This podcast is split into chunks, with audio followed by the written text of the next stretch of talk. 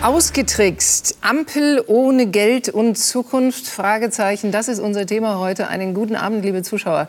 Das Urteil des Bundesverfassungsgerichts hat der Ampel den Boden unter den Füßen weggezogen. Viele Milliarden, die sie fest verplant hatte, fehlen plötzlich. Sie fehlen den Bürgern, den Unternehmen, aber vor allem fehlen sie der Ampel. Denn ihre Pläne waren nur mit viel Geld unter einen Hut zu bringen. Was wird aus dieser Regierung, wenn das Geld jetzt fehlt? Ist die Schuldenbremse an allem schuld oder sind es die Politiker, die geglaubt haben, sie austricksen zu können?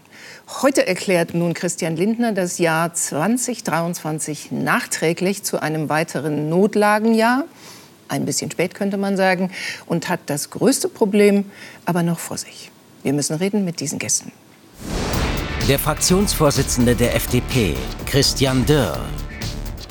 Alexander Dobrindt, Chef der CSU-Landesgruppe im Bundestag.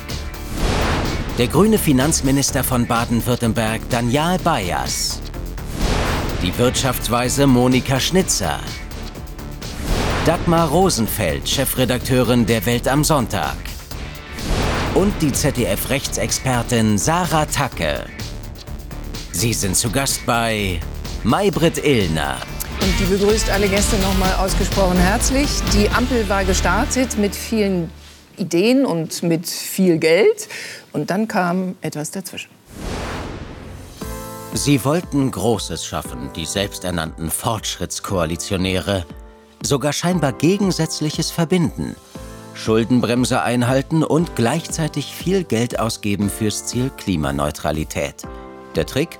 Nicht ausgezahlte Corona-Hilfen einfach auch als Wirtschaftsbooster für die Zukunft benutzen, freute sich das Finanzministerium damals.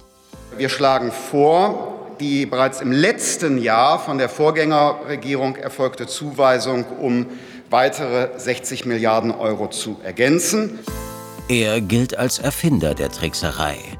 Nach Ausbruch des Ukraine-Krieges setzt auch der Kanzler auf Finanzierung fernab vom Haushalt um horrende Gas- und Strompreise zu drücken. Man kann sagen, das ist hier ein Doppelwumms. Ein Jahr später hat es sich ausgetrickst. Das Urteil des Verfassungsgerichts ein ganz anderer Wumms als erhofft. Wobei die Tragweite der Ampel schon vorher klar war. Wenn diese Klage erfolgreich ist, das würde Deutschland wirklich wirtschaftspolitisch hart, hart treffen. Wahrscheinlich so hart, dass wir das nicht bestehen werden. Jetzt steht vieles zur Disposition. Bahnsanierung, Industriewandel, Energiepreisbremse. Für den laufenden Haushalt will Christian Lindner nun doch die Schuldenbremse aussetzen. Die Beratungen fürs kommende Jahr liegen auf Eis. Christian Dürr, Fraktionsvorsitzender der FDP, Schuldenbremse jetzt plötzlich doch aussetzen. Wie macht der Finanzminister das? Er muss die Notlage erklären und dann? Also es geht jetzt um einen Nachtragshaushalt 2023. Das hat der Finanzminister heute erklärt und das ist auch richtig als Reaktion auf dieses Urteil. Denn Frau Illner, das Urteil hat ja zwei wesentliche Merkmale. Der erste, das erste Merkmal ist, dass äh, Kredite, die genehmigt worden sind in der Vergangenheit, aber nicht äh, ausgegeben worden sind, in andere Jahre nicht übertragen werden dürfen. Umgenutzt zum, werden dürfen? Genau. Und zum Zweiten, äh, es muss ein direkter Sachzusammenhang da sein. Das heißt, wenn eine Notlage erklärt wird, dann muss der Sachzusammenhang klar so. sein. Und ähm, gestern waren noch keine Krise? Dieser Sachzusammenhang ist da, aber es ist sozusagen die Notlage im falschen Jahr erklärt worden. Deswegen holen wir das jetzt nach. Okay. Das ist eine Praxis, die wir aus den Ländern kennen, äh, die der Bund auch früher schon gemacht hat. Nein. Und wir beenden das jetzt äh, mhm. nach dem Urteil des Verfassungsgerichts. Denn es gehört sich so, mal, dass man sich daran hält, was das Gericht urteilt. Früher schon gemacht hat. Gestern wollte ich fragen, also um nicht zu sagen vorgestern, hat die FDP, hat der Bundesfinanzminister ja gesagt, dass sie sich über dieses Urteil freuen, dass sie dankbar mhm. Sind dafür, dass es so gekommen ist, dass die Krise im Grunde zu Beginn des Jahres 23 vorbei war, ist auch formuliert worden. Das gilt nun alles nicht mehr. Nein, es gibt jetzt in der Sache Klarheit. Und wichtig ist eins auch in Bezug auf den Beschluss, der jetzt ansteht im, äh, im Deutschen Bundestag für den Haushalt 2023. Ja. Es geht nicht darum, zusätzliche Kredite zu genehmigen oder zusätzliches Geld auszugeben. Das heißt, die Verschuldung erhöht sich dadurch nicht. Ohnehin, bei dieser Debatte muss man auch zwei Dinge unterscheiden. Nicht schon wieder zwei Dinge unterscheiden? Ja, ich, doch, ich will das ganz kurz sagen, okay. Frau Illner. Einerseits die Frage, welche Buchungen sind da? Die Praxis beenden wir jetzt. Und andererseits die Frage, wie viel Schulden macht der Bund in Wirklichkeit? Ja. Und was diese Koalition gemeinsam geschaffen hat. Wir haben die Schuldenquote nach unten gebracht, von äh, knapp 70 Prozent deutlich runter. Mhm. Und darum geht es ja. Wie steht der Bund in der Kreide? Das ist glücklicherweise zurückgegangen. Die Buchung, gleichwohl, die müssen sich ändern. Und jetzt hören wir die anderen tollen Gäste dieser Sendung, äh, dass Sie erst mal einen traurigen Umstand äh, erklären wollten und sollten, muss geschehen. Dagmar Rosenfeld ist bei uns Chefredakteurin der äh, Welt am Sonntag. Frau Rosenfeld, die FDP wollte partout nicht, der Bundesfinanzminister wollte partout nicht ein weiteres Mal diese Schuldenbremse aussetzen. Sonst hätte er es ja im Januar des Jahres 23 getan. Wie kommt man da jetzt mit einer guten Begründung um die Ecke? Naja, äh, der Bundesfinanzminister hat heute gesagt, er würde reinen Tisch machen, indem er jetzt eben einen Nachtragshaushalt, den Entwurf wird er nächste Woche vorlegen für 2023. Er hat es vermieden, das Wort Schuldenbremse in den Mund zu nehmen. Ähm, und ich finde nicht, dass er reinen Tisch macht, sondern auf den schmutzigen Tisch wird eine frische Tischdecke einfach drüber gelegt. Mhm. Und ähm, was heute klar geworden ist, der Ampelkoalition ist es nicht gelungen, das selbstgesetzte Ziel, die Schuldenbremse in diesem Jahr einzuhalten, ähm, auch zu vollbringen. Und deswegen wird jetzt eine Notlage ausgerufen im Nachhinein. Und dann sind wir, Monika Schnitzer, Ökonomen Wirtschaftsweise, also in diesem erlauchten Kreis, der regelmäßig einschätzt, wie es der deutschen Volkswirtschaft eigentlich geht. Bei welcher Dimension? Nur um das noch mal zu verstehen, wir reden nicht mehr nur über diesen Klimatransformationsfonds, der äh, nichtig erklärt wurde in seiner Umbuchung, sondern auch über den Wirtschaftsstabilisierungsfonds. Wir reden über über 40 Milliarden in 23, haben wir heute verstanden, und reden dann auch über diesen Doppelwumms aus äh, insgesamt 200 Milliarden. Das heißt, wie viel Geld ist plötzlich nicht mehr da? Wir müssen da wirklich zwei Dimensionen sehen. Das ist einmal genau die finanzielle Dimension. Der KTF, dieser Klima- und Transformationsfonds, der hatte ja 60 Milliarden zurückgelegt, ja. um ausgegeben zu werden. Und aus diesem Wirtschaftsstabilisierungsfonds waren noch 160 Milliarden übrig aus dem letzten Jahr die kann man eben jetzt auch nicht mehr so äh, verteilen. Und wenn das jetzt zusammengerechnet wird, dann sind wir schon bei einem halben Bundeshaushalt. Das ist also schon eine gewaltige finanzielle Dimension. Ich will aber noch die zweite Dimension nennen. Das ist die psychologische Dimension. Wir haben jetzt Klarheit in der Sache, Rechtsklarheit, das stimmt, aber wir haben eine enorme Verunsicherung der Wirtschaft und der Bevölkerung. Und jeder, der sich mit Wirtschaft auskennt, weiß, das bremst die Wirtschaft, das äh, bremst die Investitionsneigung, das bremst die Konsumlaune. Und deswegen wird es ganz wichtig sein, dass man sich jetzt schnell zusammensetzt, dass sich die Betroffenen äh, nicht nur in der Ampel, sondern auch die anderen Parteien dazusetzen und man sich schnell überlegt, wie kommt man aus der Nummer raus. Mhm. Denn das erwartet die Bevölkerung. Kann man so sagen, würde Alexander Dobrindt wahrscheinlich sagen, einer der Oppositionsführer im Deutschen Bundestag. Bleiben wir erst mal bei der Sache, die heute geschehen ist. Es wird eine Schuldenbremse ein weiteres Mal ausgesetzt. Werden Sie wieder dagegen klagen? Na, erstmal kriegen wir, wenn ja, dann überhaupt nur Klarheit für 2023 und noch gar nicht für 2024. Das, das wird die harte nicht, Arbeit. Da, da kommt da kommen ja noch einiges zu. auf zu, kommen wir noch dazu. Das wird die, die, die zweitens, eigentliche Schwierigkeit. Ja, zweitens ist es ja jetzt das Eingeständnis, dass man ganz offensichtlich einen Plan hatte, nämlich die Notlage nicht auszurufen, dass man die Schuldenbremse ganz offensichtlich betrügen wollte. Das war die Idee und das ist jetzt das Eingeständnis. Jetzt muss man es machen, weil man keine andere Idee mehr hat. sagt, Vorher wollte man einfach durch Tricksereien, durch Betrug es verschleiern, wollte den Sack voll Geld in den Keller stellen des Finanzministeriums. Es ist eigentlich ein Sack voll Schulden immer gewesen, nie Geld. Es war der Sack voll Schulden. Man wollte sie zu einem späteren Zeitpunkt, egal für was, egal für wann, einfach verwenden und den Leuten erklären, schaut mal, wir halten die Schuldenbremse ein. Das war der Versuch dieses Betruges. So, das ist jetzt aufgedeckt, das ist jetzt klar, das liegt jetzt mal auf dem Tisch. Und jetzt geht es darum, wie geht man damit um. Mhm. Jetzt muss man das auch rechtssicher machen. Ob das jetzt möglich ist, das wird die Ampel uns erklären. Ich weiß noch nicht, wie man das tut. Ein Gerichtsurteil alleine reicht sicherlich als Begründung nicht aus dafür, dass man jetzt eine Notlage erklärt. Man wird das schon sehr gut erklären müssen. das Verfassungsgericht, das, Verfassungsgericht, das Verfassungsgericht hat durchaus dem Gesetzgeber doch relativ große Spielräume mhm. eingeräumt. Aber er muss sie halt jetzt auch richtig nutzen. Wir werden uns das im Detail anschauen. Ähm, wir sind schon konstruktiv im Sinne von, wir wollen jetzt der Ampel nicht noch zusätzliche Schwierigkeiten machen, mehr als sie sich selber schon gemacht hat. Aber wir werden darauf achten, dass es rechtskonform ist und dass nicht ein weiterer Betrug oder dass nicht weitere Versuche, die Verfassung zu brechen, mit dem nächsten Haushalt schon vorprogrammiert Ich würde nur ganz kurz prognostizieren, dass die Union nicht klagen wird gegen die Ausrufung der Notlage, weil das, was auf Bundesebene jetzt passieren wird, passiert auch gerade in Bundesländern, die unionsgeführt sind. Mhm. Also in Schleswig-Holstein ist nachträglich auch für 2023 die Notlage ausgerufen worden. Äh, für 2024 wohl auch. Nordrhein-Westfalen wird, wird geprüft.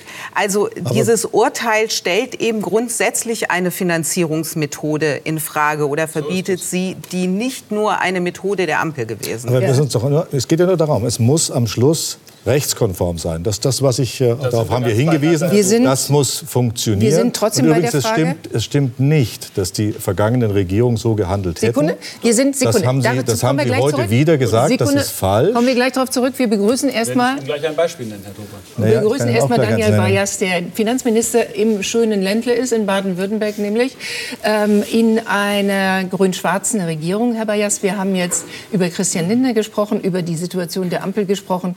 Wie sehr trifft das die Grünen? Wie sehr trifft das nicht wie sehr trifft das jetzt nicht nur den Finanzminister, der ein völlig konträres, eine völlig konträre Entscheidung gefällt hat, ähm, wie sehr trifft es Robert Habeck? Ich glaube, die Situation ist so ernst, äh, dass Parteipolitik zumindest nicht in erster Linie angebracht ist. Und nehmen wir den Klimatransformationsfonds, das ist jetzt nicht die Spielzeugkiste vom Bundeswirtschaftsminister, sondern da geht es um wichtige Projekte wie Stahlproduktion in Nordrhein-Westfalen, wie Batteriezellen in Schleswig-Holstein, mhm. wie Wasserstoffprojekte in Baden-Württemberg oder Halbleiter in Magdeburg. Da geht es um die Zukunft des Wirtschafts- und Industriestandortes. Wie oft und haben jetzt, Sie sich schon jetzt, gefragt, der, ja. äh, also, Herr Habeck tut das natürlich, äh, wenn auch nur indirekt, wie konnte das passieren? Ähm, er hat indirekt formuliert, dass er sich nicht so richtig daran erinnern kann, wessen Idee das eigentlich war. Zurück geht diese Umbuchungsidee auf Olaf Scholz, den damaligen Finanzminister. Offensichtlich hat Christian Lindner irgendwann eingeschlagen. Ähm, fragen Sie sich auch, wie sowas passieren kann? Ich hatte da immer ein mulmiges Gefühl. Also zunächst einmal, das sind wirklich zwei äh, Aspekte. Das eine ist die Buchungssystematik über Jahre. Da hat der Christian Dürr völlig recht. Wenn jetzt nachträglich die Notlage erklärt wird, fließt deswegen nicht mehr oder weniger Geld ab. Materiell macht es keinen Unterschied. Die Umbuchung von Krediten da kann man auch als Nichtjurist ein mulmiges Gefühl haben, ob das so richtig ja. ist. Ja? Und ich glaube, da hat diese Bundesregierung jetzt Lehrgeld äh, bezahlt. Das hätte man sicherlich anders machen können. Aber wissen Sie, diese negative Fehlerkultur, wer ist schuld, wessen Kopf muss rollen, die bringt uns in der Situation nicht weiter, sondern ich glaube, die Frage ist, und das wirklich, es geht um die Zukunft des Wirtschafts- und Industriestandortes. Wie kommen wir da raus? Das ist die zentrale Frage und darüber müssen wir sprechen. So, und dann sitzt mit Christian Dürr aber jemand neben Ihnen, der Kollegen im Stuttgarter Landtag hat. Die Kollegen, Parteifreunde, Freunde von Christian Dürr drohen jetzt Ihnen, dem Finanzminister von Baden-Württemberg, gerade mit einer Klage, weil auch Sie prüfen müssen, ob Sie Corona-Hilfen in andere Jahre gebucht haben. Die Kollegen aus dem Landtag der FDP haben schon mal geklagt, äh, sind damit gescheitert. Mhm. Wir haben nur weil Sie gerade sagen, haben, man ja, ja, soll nicht. Und, und, deswegen, ich glaube, jeder in der Runde, wir haben ein paar schon Töne gehört, der mit dem Finger auf jemanden zeigt, zeigt gleichzeitig immer auf seinen eigenen Laden, weil hier wird die Haushaltssystematik in Bund und Ländern im Fundament berührt. Mhm. Es ist so, dass wir uns das Urteil sehr genau anschauen, was ich sagen kann äh, für mein Land Baden-Württemberg. Wir haben, da stand mein Ministerpräsident, da stand ich persönlich im Wort, nie Corona-Kredite umgebucht. Okay. Wir haben Corona-Kredite, die wir nicht genutzt haben, auch getilgt, also Schulden zurückgeführt. Und trotzdem geht es auch an die grundsätzliche Systematik der Haushaltsführung. Deswegen werden wir uns das genau anschauen. Aber das, was die Bundesregierung jetzt gemacht hat, nämlich Kredite umgewidmet, haben wir in den Ländern nicht gemacht. In anderen Ländern war das der Fall. Wir sind mhm. da untereinander im Austausch. Und das ist der Beginn einer großen finanzpolitischen Diskussion, weil was wir gerade erleben, ist eine finanzpolitische Zeitenwende. Wir, okay. wir sind trotzdem beim Klären noch mal eines Faktes, und zwar an Frau Schnitzer und an mhm. Herrn Dürr. Säßen wir in dieser Situation, Frau Schnitzer, wenn sowohl für das Jahr 2023 als auch für das Jahr 2024 rechtzeitig genug von der Ampel eine Notlage erklärt worden wäre? Wir hätten dann auf jeden Fall nicht das Dilemma, was wir jetzt haben. Die Frage wäre nur, mit welcher Notlage hätte man jetzt die Finanzen in dieser Höhe Begründet. begründen können. Ich frage jetzt unbedingt Herrn Dürr. Ist die Situation, in der die Regierung jetzt sitzt, ist die Patsche, in der diese, diese Regierung jetzt sitzt, mhm. der Entscheidung zu danken, im Januar des Jahres 2023 nicht die Notlage erklärt zu haben. Dieser Mechanismus betrifft diese genannten Sondervermögen, nicht den Bundeshaushalt insgesamt. Denn Sie haben vollkommen recht, man kann die Notlage, das sagte ich vorhin eingangs schon, Frau Illner, nicht einfach fröhlich ausrufen, sondern es braucht dringend den Sachzusammenhang. Auch das hat das Verfassungsgericht klargestellt. Aber den hätte es Gut, aber es hätte gehabt. Und, und wir haben, wir tun das. Es gäbe diese das, Situation jetzt nicht. Genau, wir tun das in okay. Bezug auf ein, ein Sachzusammenhang. Nein, lass mich kurz ausführen. Auf einen Sachzusammenhang, der gegeben ist, nämlich die äh, Energiepreisbremsen, also Strom- und mhm. Gaspreisbremsen. Da war ein Energieschock, ein Preisschock zu dem Zeitpunkt. Und diese Begründung und, werden und diese Sie jetzt Begründung wieder anführen? wird jetzt ganz genau nachgeliefert für genau. genau diese Verausgabungen, die bereits getätigt worden sind. Wichtig ist ja eins zu wissen, die 60 Milliarden, über die oft geredet wird, von denen ist zum Glück kein Cent ausgegeben worden. Da ist kein wirtschaftlicher Schaden, Daniel Bayers sagte das gerade, entstanden, sondern es geht jetzt darum, dass das, was veranschlagt worden ist, mhm. eben eine Notsituation war. Und ich glaube, bei den Energieschocks ist es jedem klar, die Preisbremsen waren sinnvoll. Da gibt es, glaube ich, auch gar keine Kritik von. Das, das ist ja Ende des Jahres schon klar. Genau, deswegen haben wir in unserem Gutachten ja auch schon reingeschrieben, aus Transparenzgründen wäre es sinnvoll gewesen, eben zu sagen, diese Energiekrise wirkt noch genau. 2023. wir brauchen dafür noch die Hilfe. dieser Beschluss gelten. Und das hätte man damals schon so reinschreiben können. Es war also nicht besonders transparent, was man gemacht hat. Warum hat ja, man es damals nicht gemacht, ist ja die große Frage. Ich, ich will genau darauf noch mal hinaus, weil ja auch Alexander Dobin vorhin freundlich nachgefragt hat, freundlich nachgefragt hat, äh, dass jetzt hier etwas sei, was äh, früher nicht der Fall gewesen ist. warum Man hätte, ja, ganz genau, ich komme ich komm darauf. Januar 23, warum wollte Christian Lindner nicht die Notlage. Weil die bisherige Praxis so war, es war eine beschlossene Notlage für das Jahr 2022. Das war der Angriffskrieg Russlands auf die Ukraine, der diesen ähm, Energiepreisschock in Europa ausgelöst hat. Ganz genau. Und dann haben wir gesagt, wie bisherige Staatspraxis.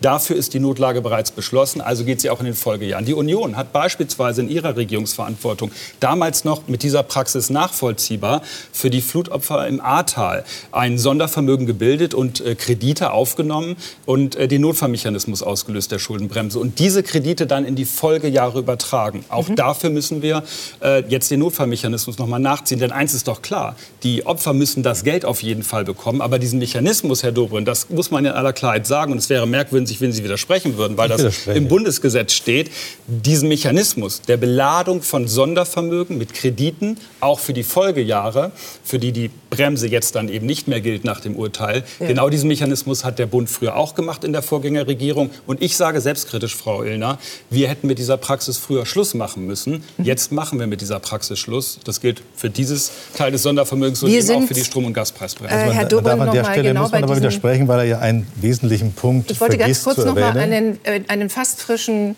Christian Lindner aber zitieren, aber dann sind Sie dort. Das Vorgehen haben wir als rechtlich verantwortbar eingeschätzt, weil auch die CDU-geführte Vorgängerregierung 2020 schon einmal 26 Milliarden Euro in den Fonds überführt hatte. Begründete Christian Lindner noch am letzten Wochenende. Sie finden das eine Frechheit?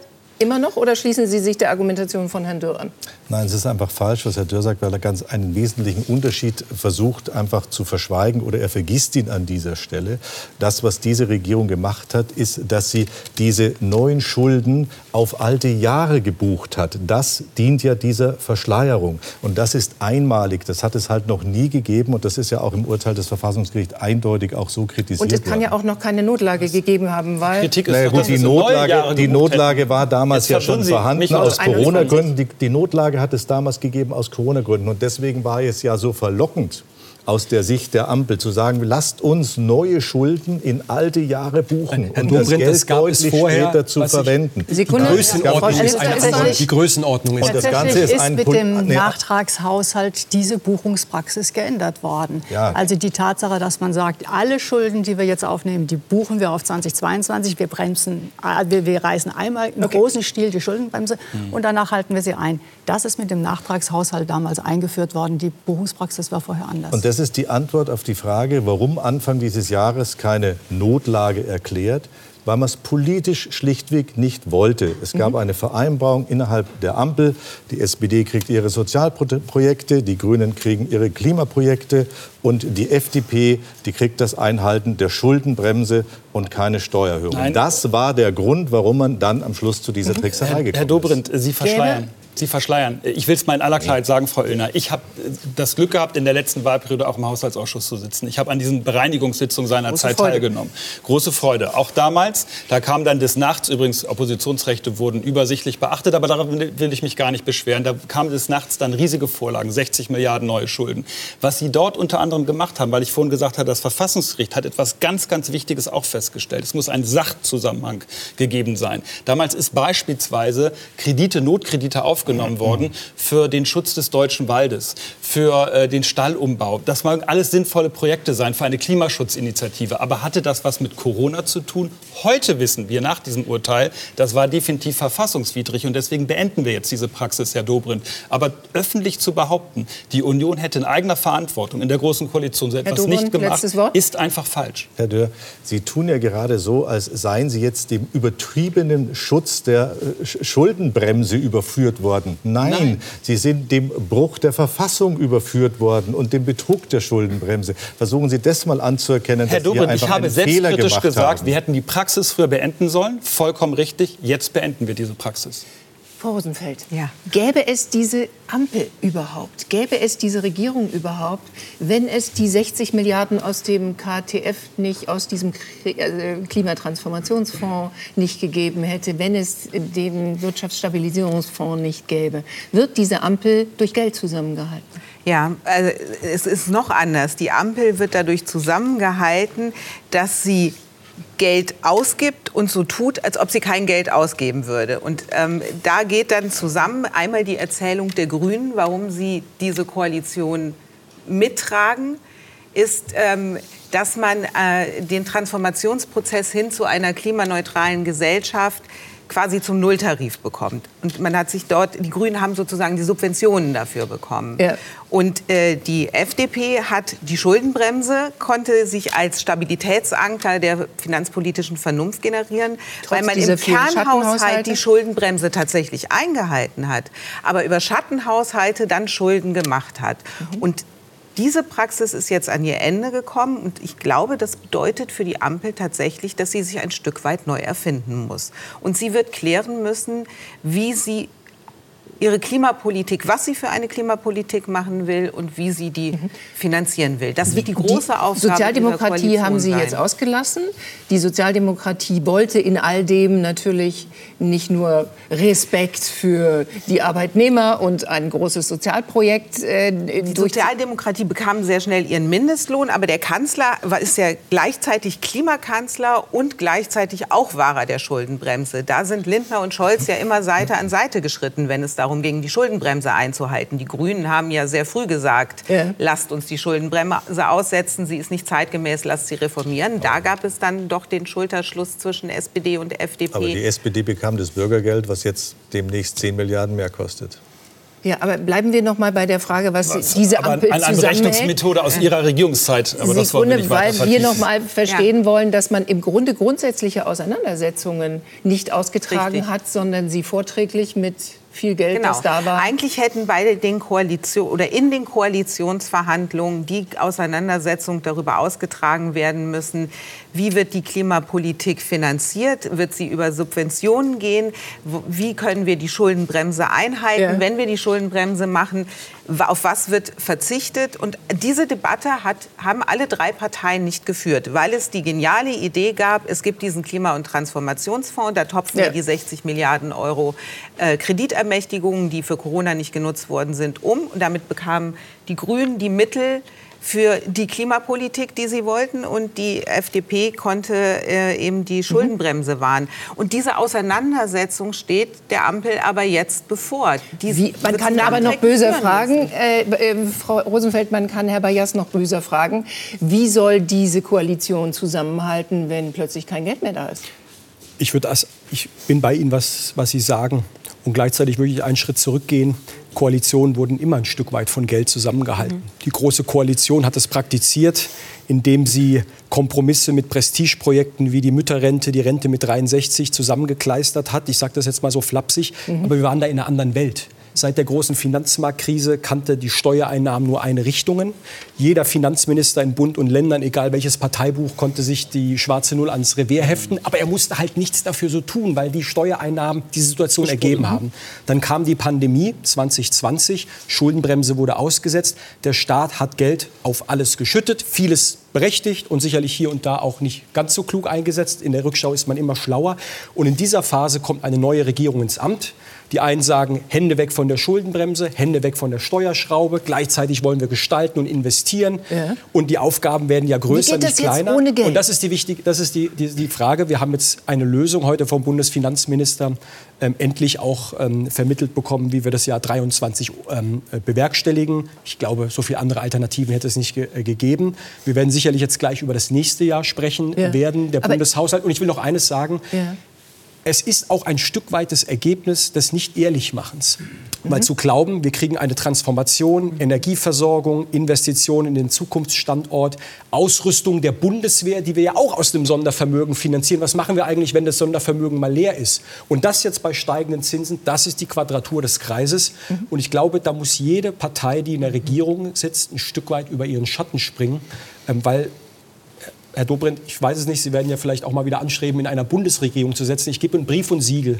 Wenn der Bundesfinanzminister zum Beispiel mal Alexander Dobrindt heißen sollte und er schaut in die Kasse und sagt, ich will auch dieses ambitionierte Programm ja. ähm, umsetzen. Und ich glaube, das sollten uns schuldig sein. Der wird die gleichen Herausforderungen, die gleichen Probleme haben. Gut. Und wie wir die Herrn Dobrindt fragen wir gleich. Wir, Jetzt fragen wir noch mal Sie. Die FDP freut sich über dieses Urteil zur Schuldenbremse. Sie freute sich darüber und fand, dass es eine Stärkung der Idee der Schuldenbremse gibt gibt, um den Preis, dass ja, wichtige das Projekte der Ampel jetzt in Trümmern liegen, Herrn Bayer? Also, dieser Regierung hätte mal wirklich zugestanden, einfach zu sagen, unsere Strategie ist gescheitert. Okay. Positive Fehlerkultur.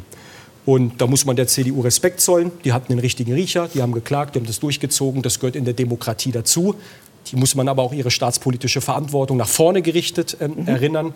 Und jetzt geht es darum, glaube ich, mit unterschiedlichen Maßnahmen, wie können wir besser priorisieren, wie können wir auch die Einnahmenseite stärken, Stichwort CO2-Preis. Trauen wir uns mal an die ökologisch schädlichen Subventionen ran. Ich glaube, da ist jeder gefragt, mhm. über seinen Schatten zu springen, um ähm, tragfähige Finanzen hinzubekommen. Und, Und da ist der Bundesfinanzminister, finde ich, schon in der Verantwortung, auch einen ausgeglichenen Vorschlag zu machen. Ähm, und das werden wir in der Ampelregierung ähm, sicherlich intensiv. Herr Dö, oder rufen Sie einfach wieder eine Notlage aus für 24? Äh, ich sagte vorhin, das Verfassungsgericht hat richtigerweise sehr enge Grenzen gesetzt. Man ja. kann nicht einfach eine Notlage ausrufen. Es braucht einen Sachzusammenhang. Fragen wir gleich Frau Schnitzer noch mal. Mhm. Frau Schnitzer, ist das tatsächlich in Ihren Augen auch so? Wir haben Flüchtlinge, wir haben einen Nahostkrieg, wir haben immer noch eine Energiekrise, eine nicht mehr ganz so doll, aber wir haben eine Inflation, mhm.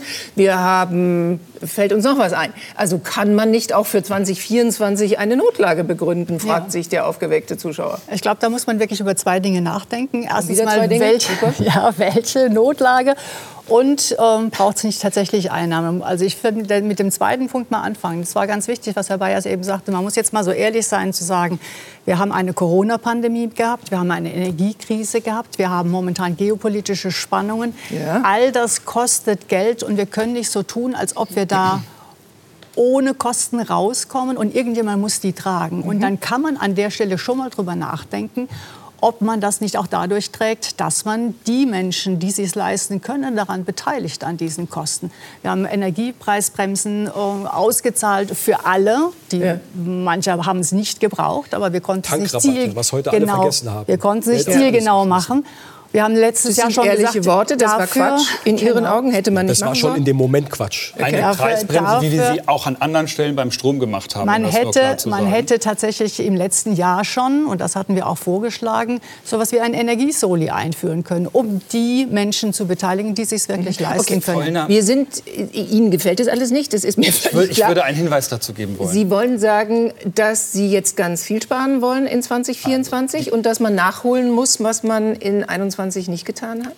Die erste Analyse, natürlich müssen wir jetzt sparen. Wir müssen mit dem Geld zurechtkommen, was uns die Steuerzahlerinnen und Steuerzahler zur Verfügung stellen. Es ist ja nicht so, dass Deutschland ein Niedrigsteuerland schon in der mhm. Vergangenheit gewesen ist. Erstens. Wer wird sich am meisten verbiegen, ist die Frage. Hat zweitens, ich will jetzt, ich will jetzt weil, weil hier gingen die Dinge, hier, hier, hier ging ganz genau, äh, hier gingen die äh, Dinge ganz äh, kurz aus meiner Sicht durcheinander. Die eine Frage ist, wie erreichen wir die Klimaschutzziele? Möglicherweise auch mit Steuergeld auf der einen Seite. Auf der anderen Seite haben wir aktuell eine Notlage. Ich bin anderer Auffassung als Frau Schnitzer. Schlaue Finanz ich bin anderer Auffassung als, als Frau auch an der eigenen Praxis. Absolut. Ich bin anderer Auffassung als Frau Schnitzer, dass man jetzt einfach so die Notlage ausrufen könnte und rate davon ab. Aber die Frage ist, wie schaffen wir die Zukunftsinvestitionen? Und da ist meine Antwort, äh, der Klima- und Transformationsfonds, der besteht mitnichten aus diesen 60 Milliarden Euro Kreditermächtigung, die nicht gezogen worden sind und deshalb wenige Stunden nach dem Urteil durch den Finanzminister gelöscht worden sind. Ja. Aber er steht, besteht auch aus eigenen Einnahmen, zum Beispiel äh, aus den CO2-Einnahmen. Das heißt, der ist da ist größer. durchaus, der ist größer, ja. da ist durchaus auch Geld vorhanden. Ich will einfach nur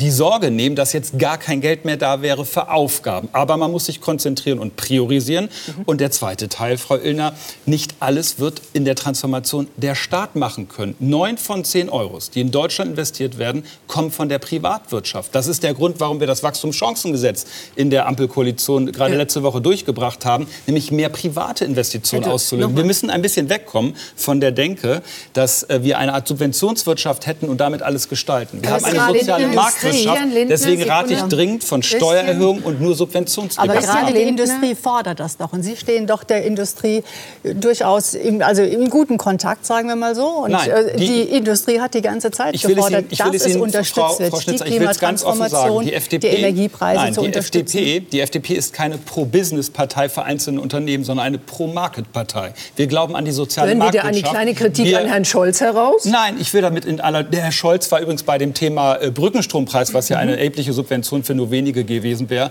hatte die gleiche, gleiche Auffassung wie die FDP. Ja, da will ich Ihnen in Schutz nehmen. Hat sich sehr nehmen. für Intel eingesetzt, hat sich sehr für einzelne alles, Firmen eingesetzt. Entschuldigung. Alles, alles, alles gut, man muss im Detail über alles reden. Es gibt auch nicht nur Schwarz und Weiß. Aber die, der Gedanke, wir könnten die Aufgaben beim Klimaschutz nur durch Staatsknete lösen, ist über ja. falsch. Ich genau, bin total ich, weit. Ich, aber vielleicht ich, ich habe es noch nicht so verstanden. Ich wollte es nur mal damit aufräumen, dass nicht der Eindruck in der Öffentlichkeit entsteht, dass der Staat der einzige Geldgeber ist. Aber das ist genau das, was ich meinte, wenn ich sage, jeder muss über seinen Schatten springen. Ich glaube, also wenn man das Bild größer macht, privates Kapital absolut. Das ist auch etwas, dem ich meiner Partei immer sehr viel stark äh, werbe. Zweitens priorisieren. Das sagt jeder Finanzminister aus dem Ländler erst recht, gehört auch damit dazu.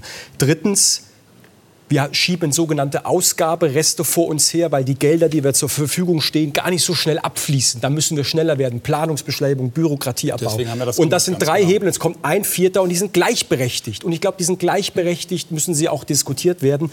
Die Frage, ob wir mit den Schuldenregeln, wie wir sie heute haben, dauerhaft die Aufgaben, die wir leisten müssen, mhm. so bewerkstelligen wollen. Weil machen wir mal zwei Schritte zurück. Wir haben dreistellige Milliardenbeträge im Kampf gegen die Krisen in die Hand genommen. Und jetzt ist die Frage, wer zahlt dafür eigentlich die Rechnung? Und entweder, und Sie haben recht, ich glaube, hohe Steuererhöhungen in dieser Situation ist nicht die richtige Antwort. Aber nur im Schulden machen kann auch nicht die Antwort sein, aber es muss doch irgendwas dazwischen gehen. Und ich glaube, die Schuldenbremse, und ich, bin, ich halte das für eine Errungenschaft. Mhm. Schuldenbremse ist eine Errungenschaft, sie muss aber klüger ausgestaltet werden, um Investitionen zu ermöglichen. So. Und ich glaube, diese Diskussion müssen wir uns und aufführen. Dann, ich verstehe, dass Sie diese Diskussion führen wollen. Ganz viele kluge Menschen beklagen den jetzigen Zustand der Schuldenbremse. Und da ist so. nahezu unerheblich, aus welcher Partei sie kommen. Und trotzdem halten wir, Herr Dürr, hier ist die Seite der Ampelregierung, mhm. noch mal ganz ganz kurz fest. Christian Lindner ist, wie die gesamte Regierung, in 21 von Verfassungsexperten gewarnt worden, diesen diese Umbuchung vorzunehmen. Also Geld aus einer Corona-Notlage umzunutzen. Kein Worst-Case-Plan zu haben.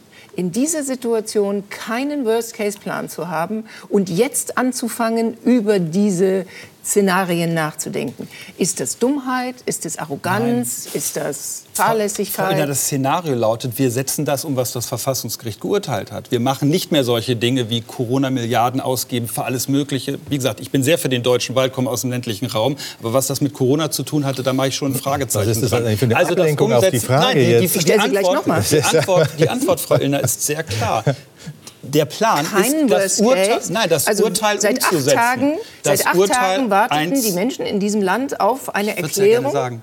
Das Urteil eins zu eins umzusetzen und gleichzeitig das, was beispielsweise im Klima- und Transformationsfonds ist, zu priorisieren für echte Klimaschutzprojekte, die auch eine marktwirtschaftliche Dynamik haben, sodass wir da am Ende mehr Wirtschaftswachstum draus haben. Eine Priorisierung. Und deswegen hat der Finanzminister, wie ich finde, heute zu Recht gesagt, wir werden auch sparen müssen und auch darüber in der Koalition Mhm. Jetzt reden. Das ist doch die richtige Reaktion Hören wir so ein erst mal Urteil. dem äh, Bundeswirtschaftsminister zu, der auch Vizekanzler ist. Und dann ist Herr Dobrindt wieder dran. Ähm, Herr Habeck hat gedacht und gesagt, was er findet, wer jetzt eigentlich daran schuld ist, wenn die Leute weniger in der Tasche haben.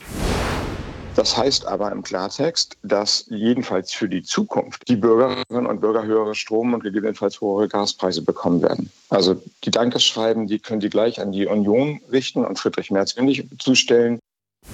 Dankesschreiben an die Union Friedrich Merz persönlich zustellen, wenn jetzt höhere Strom- und Gaspreise zu zahlen sind. Finden Sie das fair? Finden Sie es lauter? Das spricht jetzt nicht dafür, dass Herr Habeck jetzt eine Erkenntnis aus dem Verfassungsgerichtsurteil gewonnen hat. Ähm, nicht wir sind verklagt worden, sondern logischerweise ist die Ampel verklagt worden, weil sie einen Fehler gemacht hat. Darauf konnten wir uns ja auch schon verständigen. Und das ist auch, was staatspolitische Verantwortung angeht. Wir sind doch nicht die Klaköre der Ampelregierung. Wir sind die Kontrolleure der Ampelregierung.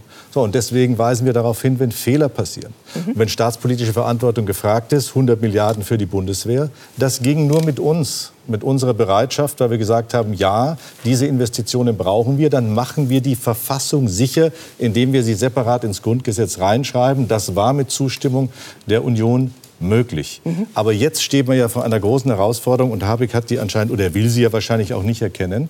2024 hat die Ampel schlichtweg keinen Plan, weil die drei Ampelmänner, jeder hatte ja noch im Kopf, als sie da standen nach dem Urteil, sie wussten überhaupt nicht, über was sie eigentlich reden sollen. Außer der Tatsache, dass sie sich an ein Gerichtsurteil halten wollen, kam da nichts. Vom Bundeskanzler hört man übrigens jetzt seit einer Woche gar nichts. Also man, der führt ja dieses Land und man hört nichts dazu, was er machen will. Was man hört ist, Christian Lindner sagt morgen in einer Zeitung, ein zweistelliger Milliardenbetrag soll eingespart werden. Ja. Und am Grünen Parteitag, da werden wir hören, dass man die Ausgaben eher noch ausweiten muss für Klimaschutz oder Ähnliches Werden wir gleich drüber Stelle. sprechen. Ich das ist bisher nicht aufgelöst. Und ich will mal eine Zahl, weil das so nett klingt, wenn Herr Bayer sagt, wir müssen aber doch jetzt Investitionen schaffen. Und äh, alles richtig. Aber mit dem Geld, das wir haben. Wir haben einen Haushalt von fast 500 Milliarden Euro. Ein Rekordhaushalt. 20 Prozent höher als vor ähm, der Corona-Zeit. Das ist wir haben, wir haben, absolute wir Zahl. haben, nein, darf- Führung. lassen Sie, Weil lassen der Sie, ist lassen miteinander Sie vergleichen. mich, Da dürfte ich, dürfte ich mein, dürfte ich mein Argument, Semester dürfte ich mein dass Argument, man diese Zahlen nicht dürfte ich miteinander mein, dürfte ich mein. Argument zu Ende bringen? Das ist die ist ja nackte, falsch. Pass Ja, auf, das ist die ist nackte- irreführend. Das ist, die, das ist doch erstmal die nackte Zahl. Ja, und die ist irreführend zu behaupten, Jetzt ist jetzt es- mehr jetzt Geld, ist schon eine nackte weil es Zahl einfach irreführend. nominal höher ist, weil wir Also, Inflation haben. wissen Sie haben das. mehr Steuereinnahmen. Jetzt bleiben wir mal dabei, mein Argument, und dann können Sie darüber urteilen. Die nackte Zahl ist, es ist ein Rekordhaushalt, fast Ja. 500 Milliarden. Dann kommt dazu, dass die Schuldenbremse, die Sie angreifen wollen, die schafft die Möglichkeit, Von in diesem Jahr sein. 45 Milliarden zusätzliche Schulden zu machen. Ja, weil sie Und klug diese ist, weil sie eine 500 Konjunkturkomponente enthält, 45 die Jetzt ist sie klug. Ich finde Ja. sie auch klug und deswegen soll man sie auch nicht verändern. Und sie ist besser als Sie ihr Ruf, sie das sage ich an. auch gerne, wenn Das ist interessant. Da So. halten wir fest, dass es diese Konjunkturkomponente gibt. Und dennoch gibt wer es, klug ist, kann klüger werden. kann noch klüger Nein, werden. wer, Ich das Einzige, was Sie damit versuchen, ist doch, dass Sie noch mal zusätzliche Milliarden Schulden aufnehmen. Und das ist das Fass ohne Boden. Und das führt dann dazu, dass wir immer weitere Zinsen bezahlen. Im äh, letzten Jahr 3 Milliarden Zinsen im Bundeshaushalt. Dieses Jahr 16 Milliarden Zinsen im Bundeshaushalt. Nächstes Jahr 40 Milliarden Zinsen. Mhm. Das macht die Investitionsmöglichkeiten kaputt. Und das ist das Ergebnis dieser Schuldenpolitik. So, Also Herr Dobrindt, äh, sorry, aber das geht so nicht. Doch. Ähm, ich bin ja nicht bei Da- so bin, nicht, ich bin aber ja, nein, bin ja nicht bei. Daniel Bayers, dass wir an die grundgesetzliche Schuldenbremse ran müssen, weil sie bereits klug ist und genau die genannte Konjunkturkomponente bereits äh, enthält. Aber ich verstehe gar nicht, Aber warum dann sind wir uns jetzt da schon mal verstehe, einig, dass wir das nicht ich machen verstehe gar nicht genau, warum Sie sich mit ihm streiten. Warum streiten Sie sich nicht mit dem regierenden Bürgermeister von Berlin, der von der CDU gestellt wird, der heute fordert, die Schuldenbremse aufzuweichen? Ich halte das für falsch. Reden Sie zuerst mit Ihren Parteifreunden. Nee. Ich bin, wie gesagt, nicht also der Auffassung, dass wir an die Schuldenbremse ran müssen, aber weil sie bereits klug ist. Aber, so aber das tun, ist doch jetzt auch wieder Union, eine Ablenkung. Entschuldigung, die Union, da gibt es jetzt eine, eine, eine Einzelstimme in Berlin und Sie haben eine Ampel, wo Sie einen grünen Koalitionspartner haben und einen SPD-Koalitionspartner haben, die beide öffentlich erklären, sie wollen die Schuldenbremse angreifen. Ich will darauf hinweisen, dass Sie erst im eigenen Laden vielleicht für Klarheit sorgen müssen, bevor Sie dann mit den Grünen darüber streiten. Ich wollte ganz kurz noch mal, Herr Bayers, auf diesen O-Ton von ähm, Robert Habeck kommen. Robert Habeck gibt in diesem Zitat Friedrich Merz der Opposition die Schuld daran, dass die Bürger jetzt diese hohen Preise zu zahlen haben für Gas und für Strom. Ist das billig oder ist es eigentlich schon dreist? Ich glaube, der Robert Habeck ärgert sich selbst über die Worte. Ich kenne das, wenn man morgens um 6 Uhr im Deutschlandfunk ein Interview ah, gibt. Okay. Ja, ähm, ja habe ich letzte Woche auch gemacht. Guten Morgen.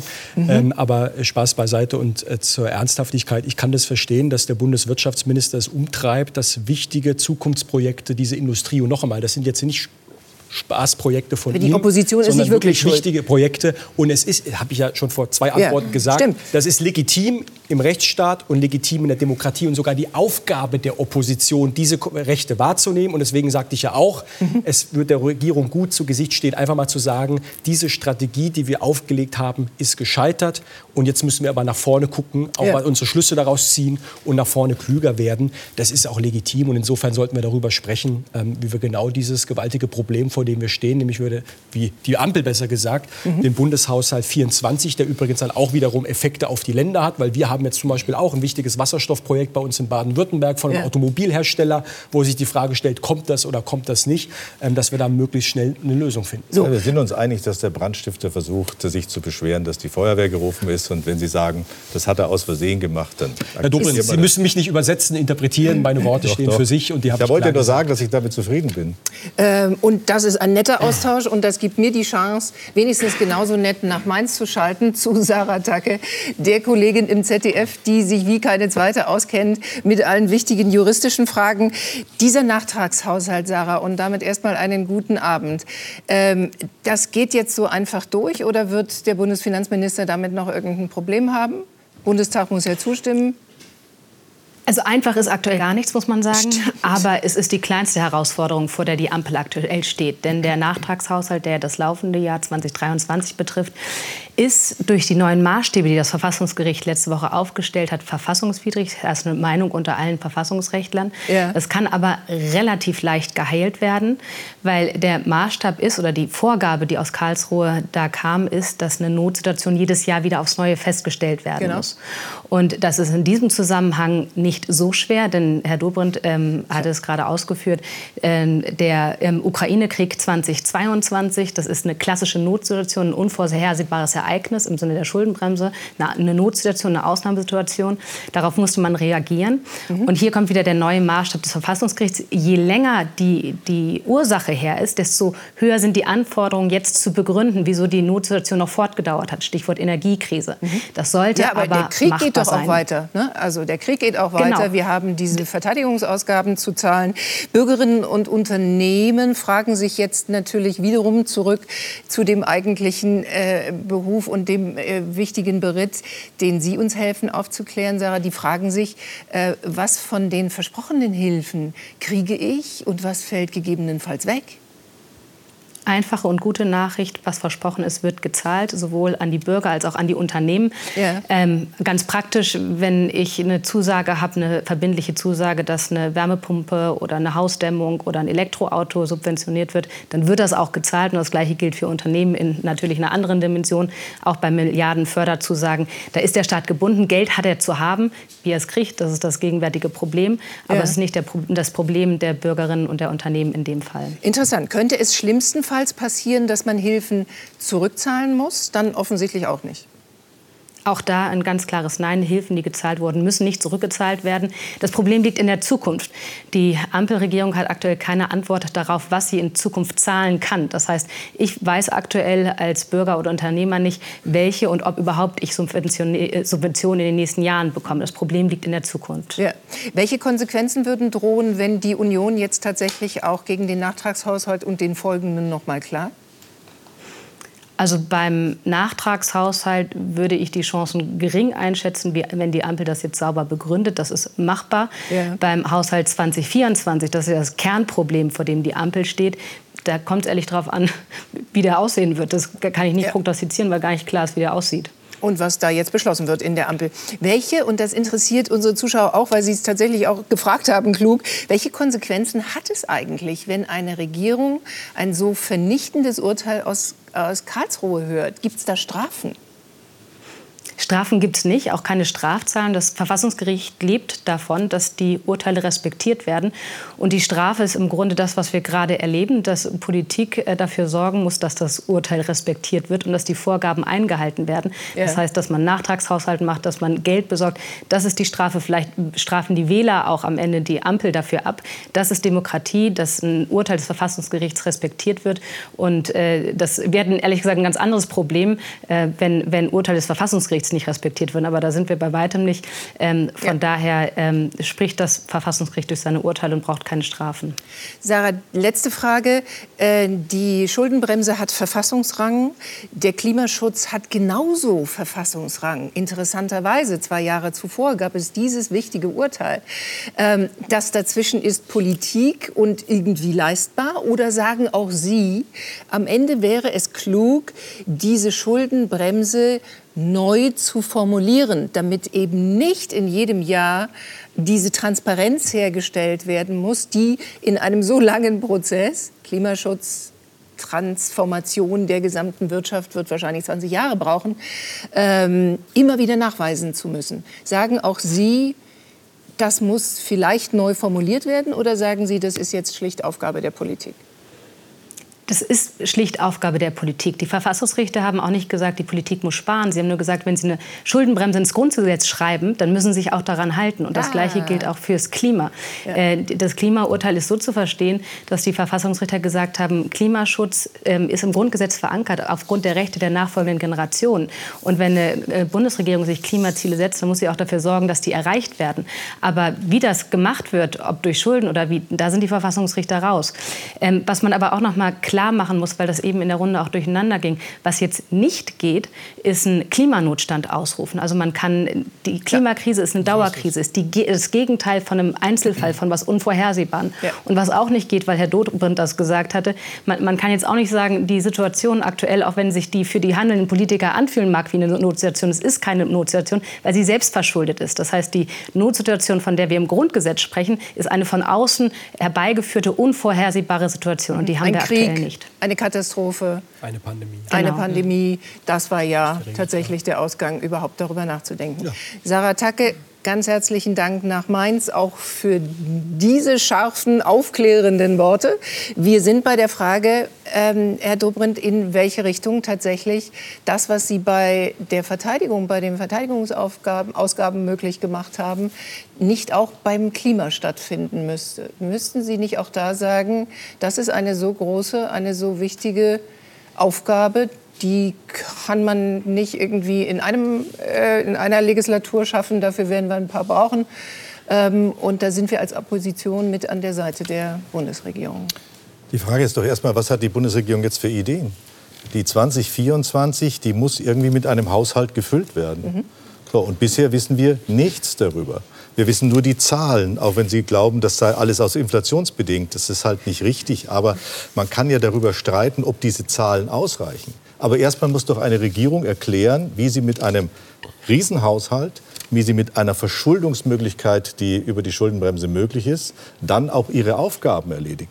Echt nur zu erklären, das brauchen wir für alles andere. Und dann gibt es noch mal was ganz Wichtiges. Das können wir aber damit einfach nicht finanzieren. Und deswegen müssen wir da neue Regeln schaffen. Das ist nicht Politik. Das Frau ist einfach da haben wir keinen Dissens. Da gleich, haben wir keinen Dissens gleich ist er wieder dran. Also dann ist ja die Antwort Frau aber auch relativ klar. Welche Dimension von Streit muss man sich jetzt in dieser Regierung künftig vorstellen? Wenn wir uns ganz kurz erinnern, welche Auseinandersetzung es um diese Kindergrundsicherung gegeben hat. Also die Regierung wird jetzt gucken müssen, wo sie im Haushalt 2024 sparen kann.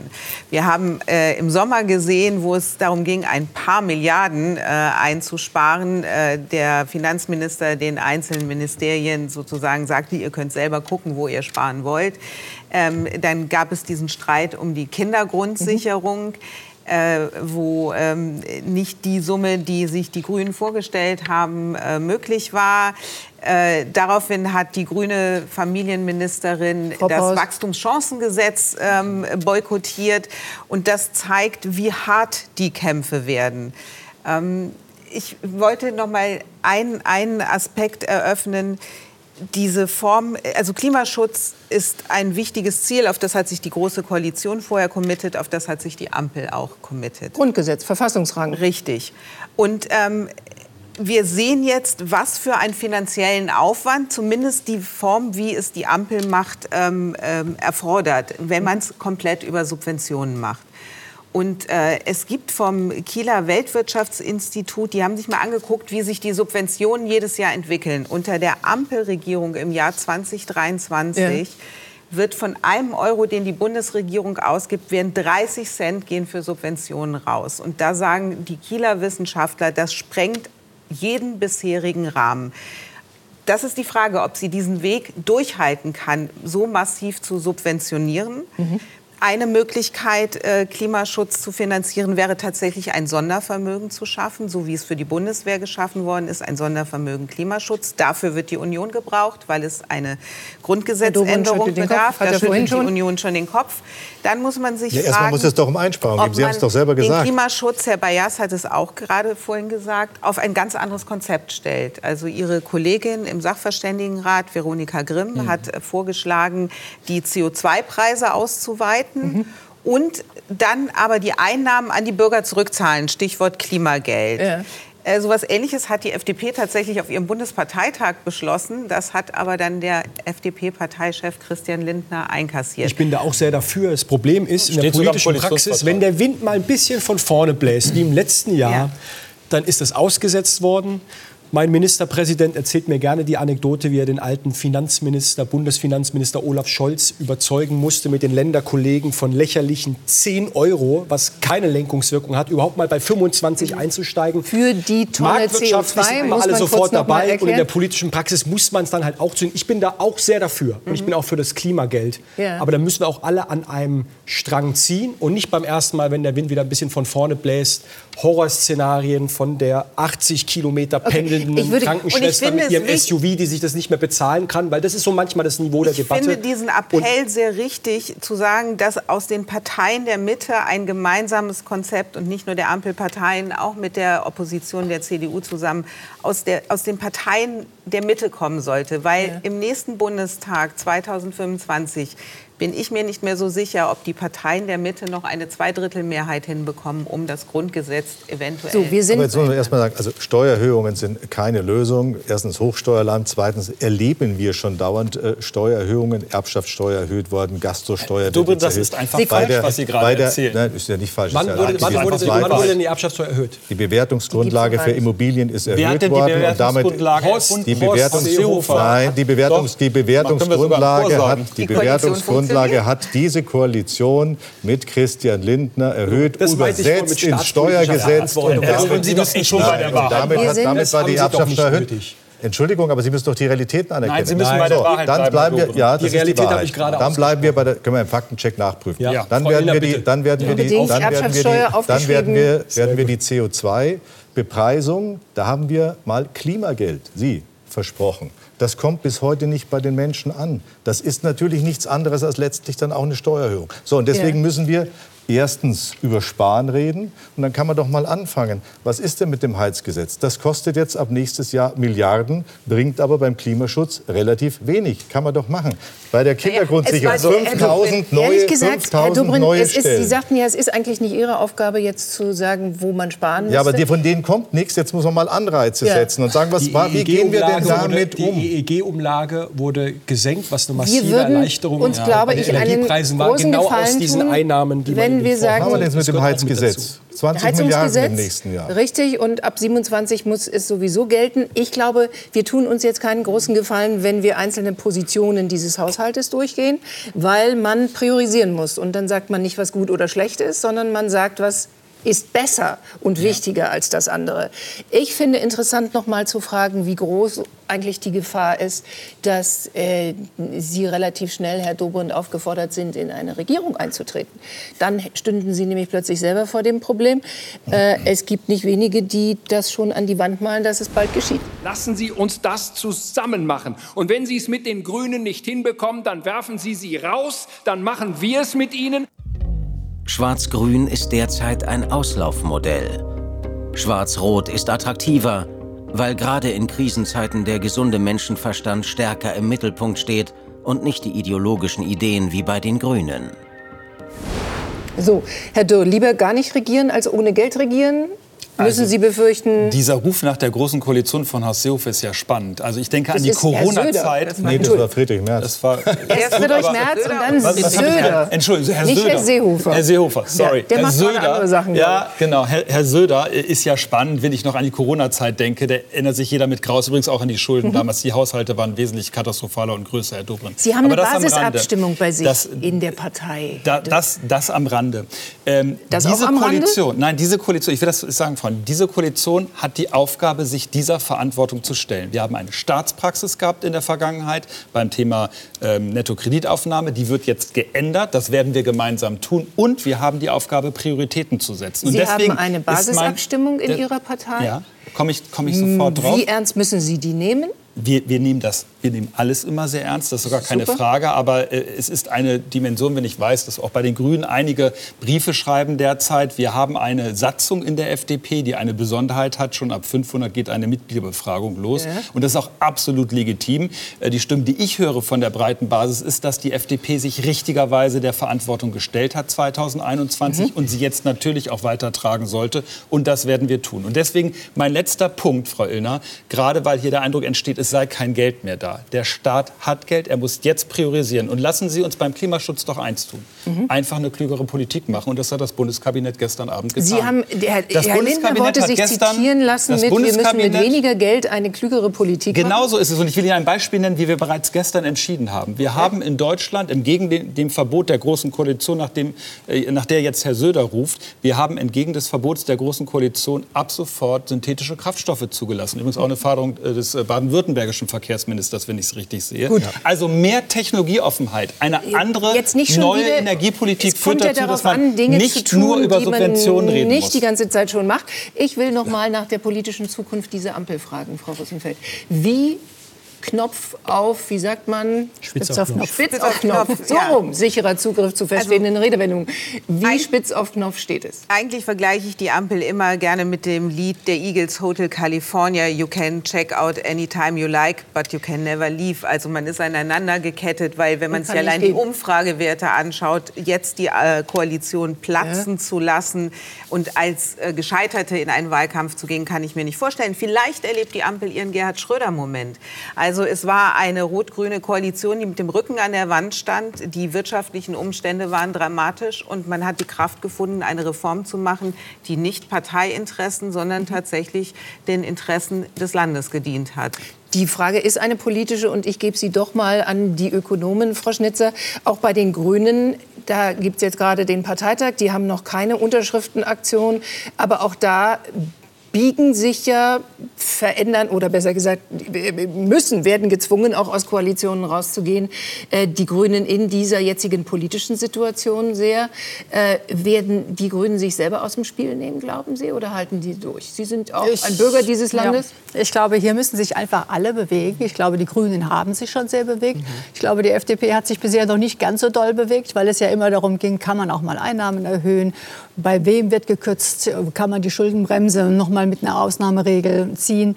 Da war man ja bisher sehr starr und ich glaube, in dieser Situation schätzen es am Ende die Wählerinnen und Wähler, wenn man sieht, in schwierigen Zeiten springt man auch mal über seinen Schatten. Ich glaube, die sind so intelligent, dass sie verstehen, die Zeiten sind schwierig mhm. und da muss sich jeder bewegen. So, Herr Dobrindt, Sie müssen jetzt noch mal sagen, glauben Sie das auch oder läuft sich Friedrich Merz schon warm?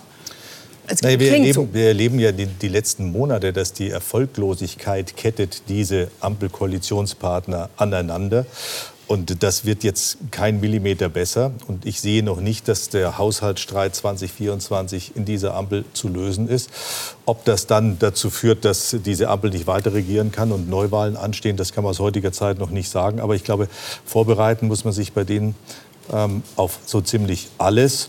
Und wir bereiten uns darauf vor. Wir haben Angebote gemacht zur Unterstützung. Das Sie darf man, glaube ich, auch sagen. Haushalt, ähm Herr Dobrindt. Ja, ich, aber das ist ja immer so, dass man mhm. mit den Schwierigkeiten umgehen muss, die andere nicht mehr lösen kann. Das ist der Wesenskern der Politik. Mhm. Und dass die das nicht mehr lösen können, das müssen wir das dann auch machen. Ja. Und deswegen würde ich mal sagen, wir erwarten jetzt, was 2024 oder mit 2024 passiert. Ähm, wir haben unsere Unterstützung angeboten, aber das geht natürlich dann auch nur, Wissing, wenn die Position und die Politik sich an der Stelle ändert. Verkehrsminister Wissing muss jetzt insgesamt 40 Milliarden in die Deutsche Bahn investieren. Warum sind das 40 Milliarden? Vielleicht auch deshalb, weil es vorher einen Verkehrsminister Dobrindt und einen Verkehrsminister Scheuer gegeben mhm. Hat? man, muss auch in eine, man muss auch in eine Bahn immer wieder investieren. Auch in der Vergangenheit ist investiert worden. Milliarden. Möglicherweise ist auch über lange Zeit zu wenig investiert worden. Da oh ja. kann man durchaus mehr machen. Aber ein System, das auf Kante wirklich auf Kante geschnitten ist, da mal als erstes zwei Milliarden rauszunehmen, das hat auf jeden Fall nicht zur Verbesserung geführt. Und das war das, was als allererstes gemacht worden ist von dieser Koalition. Äh, Frau Schnitzer, auch da noch mal, man kann den Spieß auch umdrehen. Wie sehr hat Angela Merkel dieser jetzigen Ampelregierung ein äh, einen schlechten Zustand in der Infrastruktur des Landes hinterlassen. Stichwort Energiesituation, Abhängigkeit von Russland, Atomausstieg, Flüchtlinge, Bahn, Digitalisierung. War das Land in einem schlechten Zustand nach 16 Jahren Angela Merkel? Also tatsächlich hat man zu wenig in Infrastruktur, man hat zu wenig in Digitalisierung investiert, man hat die Energiewende nicht gut genug vorbereitet, aber da haben dann auch andere ge, ge, ähm, behindert, denn Stromtrassen vom Norden in den Süden, die hätten fertig sein sollen zum Atomausstieg. Da hat zum Beispiel Bayern lange dagegen gearbeitet. An der Stelle also ist Doch, äh, einiges ist einfach. Schon, das ist aber da ist einiges nicht Behauptung. passiert. Jetzt fangen die Bauarbeiten im Norden an. Also ja, was für Ideen kommen spät, Sie denn da eigentlich? Viel zu spät ja, aber im, Norden ist doch nicht Bayern. Herr Seehofer, Herr Seehofers Monstertrasse. Nee, also die Leute, die Bäume sind Würde jetzt nicht den Norden gegen den Süden. Also würde ich jetzt mal fragen, warum denn die Kernenergie abgeschalten worden ist. Kernenergie abschalten, mehr, Kernenergie abschalten, genau. Strompreise hochtreiben, dann subventionieren. Das ist ja wohl Ich wollte gerade sagen, da saßen Sie mit am Kabinettstisch. Hätte man jetzt verlängern können, wenn die große Energiekrise ist. braucht noch viel Ehrlichkeit. Nicht nur in dieser Sendung, sondern auch in der Politik und vor allen Dingen in der Regierung. Ich darf mich ganz herzlich bedanken für die Diskussion hier heute Abend äh, und verweise Sie natürlich an Markus Lanz, der unter anderem Herrn Aiwanger zu Gast hat. Wir sehen uns, wenn Sie mögen und können, nächsten Donnerstag wieder gleiche Stelle, gleiche Welle. Kommen Sie gut durch diese Nacht und durch die Tage. Bye bye, vielen Dank. Tschüss. Dankeschön.